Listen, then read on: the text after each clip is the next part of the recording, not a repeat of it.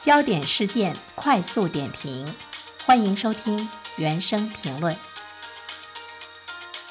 今天呢，走进这个栏目的是呢李莹。现在李莹呢走进了我们的直播间，就呢坐在我的旁边。你好，李莹。很荣幸能有这个机会通过电波和大家分享观点。我看到呢，今天这个名笔视线的题目是“人与人之间最大的差距，并非努力程度，而是思维深度”。我看到李莹是说到了假努力或者是呢伪勤奋的这个问题，它不是一个新鲜的这个话题了哈。无论是在网上还是现实的生活中，大家哎一直呢是在在关注它，甚至呢也在思考我们这个本身。那李莹呃，最近又是一个什么样的这个切入点，引发你再一次关注到这个问题？豆瓣上有一个名为“杀死伪勤奋”的小组，呃，他说了这样一段话，就是机械式努力的背后，不过是一种肌肉的习惯性运动。这看起来是勤奋，其实是脑子在偷懒。嗯，对于这个话题呢，马上就引起了大家的共鸣，因为很多人发现，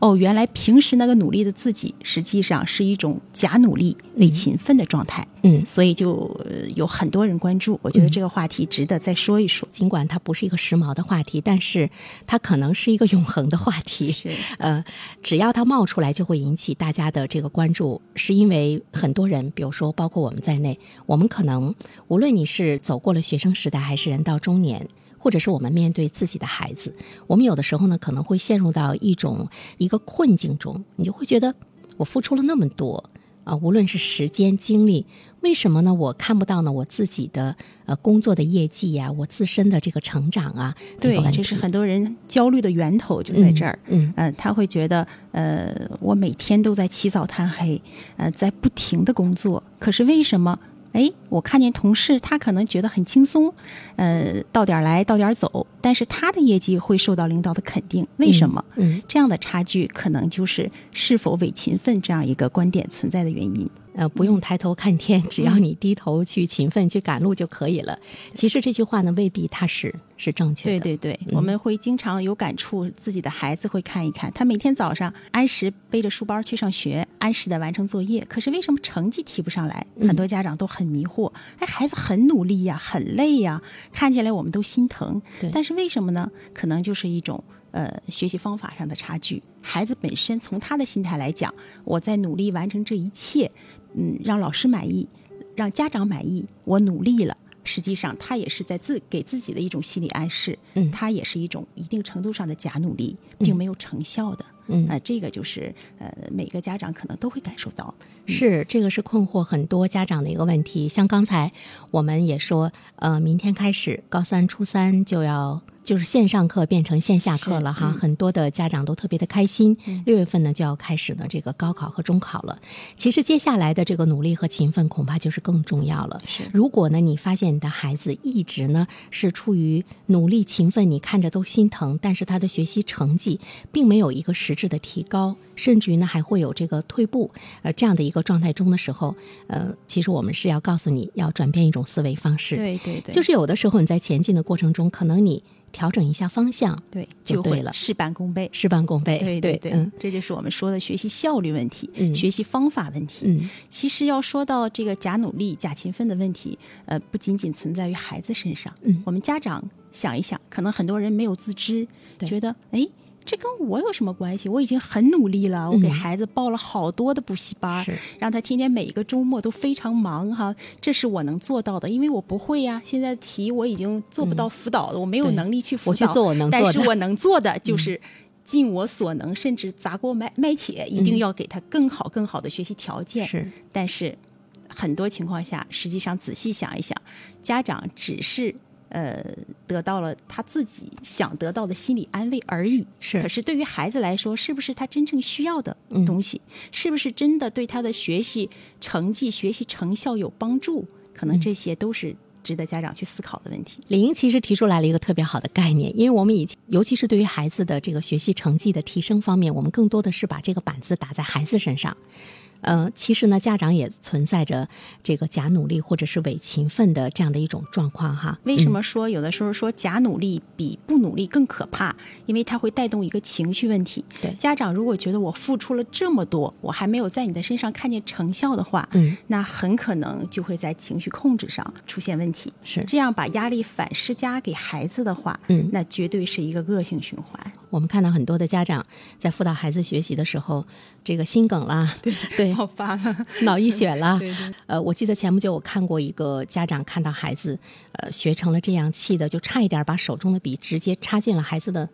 脑壳里，知道吗？啊， 就这样的哦想这样的一觉个得新不可闻，思议，真的会会在对现实中发生，是一种付出努力，他认为他努力了，但是没有得到回报，嗯他的一种情绪失控的表现。家长们陷入到了一种这个焦灼。对，其实他也带孩子们陷入到了一个死循环，所以他也是存在着一个要调整方向的问题。对，为什么说这个话题只要一出来就会引发关注？是可能不是说呃每时每刻都陷入这种状态，但是起码你会在一段时间、或者在某一个岗位做某一个这个方案的情况下，出现这种假努力和伪勤奋的状态。不单单是学生家长，其实对于我们的成年人来说，可能我们也会呢，经常会觉得自己近一段时间的努力，在一项工作中的努力，或者是说到现在为止，你回头去看一看你一生的努力，似乎呢都没有达到你预想的一个目标。大多数人对自己呢都是这个不满意的哈。对或多或少都存在着这个假努力、伪勤奋的这样的一种状况。你给大家的这个建议是什么？停下来，一定要想一想，为什么会最后我们要提到一个关于这个高维度思考法的问题？嗯就是一定要做事儿之前不要盲目的全身心投入，嗯一定要想好你想做什么。呃你要怎样做？你要达到什么样的目标？嗯呃，这个目标一定要分清楚。我的短期目标是什么样的？我的长期目标是什么样的？只有这样，你才能每一步的努力都做到有的放矢。就是一种思维方式的转变。对就是其实你是需要停下脚步，不，你要仔细的来想一想。对，但是林颖，你说在现实的生活中，我们都感觉每一个人每天都是忙的都不行了，好像很少有时间能够安静下来。想一想发生的事情，想一想自己到底怎么了，想一想自己需不需要呢进行更多的这个调整和改变。嗯，是，其实这个时间并不是没有。我觉得还是大家被自己的焦虑给占据了，他总是在哎一一个案子接着一个案子，一个事儿接着一个事儿，他不停的在做事儿，但是没有想哎，我刚才的甚至是我刚才跟同事的这段对话，跟上司的这段对话有没有什么问题？他很很少有人会想这个问题，嗯所以他在不断的重复着自己自认为在努力的那些事儿，所以他就很容易造成了事倍功半的这个结果。是不是也是发现了我们更多的人共同的思维中的一种习惯？嗯就是其实呢，我们都存在着总是自以为是，总是觉得任何的问题原因不在于我，都是在于对方。 有有 有这样，所以有说这你不样会调整嗯方 对向对，就、嗯就跟家长和孩子一样， 就觉得好像是你的问题多，我的问题是吗？我可能有问题，但是我绝对不是主要问 题。是是如果每个人都这么想问题的话，那肯定会都陷入这样一个，对整个社会来说肯定也不是一个好事儿。对嗯，所以大家需要及时调整。就你刚才说到呢，对整个社会看到的就是他会陷入到一种呢焦虑的情绪的状态中。如果呢，就每一个人都是处于这种焦虑的情绪，对自己的不满意，甚至于他会有抱怨，对所以他就会陷入到一种自我的那种消耗，就是是我们现在经常会说的一个时髦的词儿“内卷”。其实呢，就是内耗，就是这种内耗中，你就会看到会有很多的抱怨。对他嗯不但不开心、不幸福，他还会有很多不甘。对 如果把这个不甘转嫁到别人身上，那肯定是不管是同事关系啊、呃家庭关系啊、邻里关系啊，肯定都会出现很多不和谐的声音。还是应该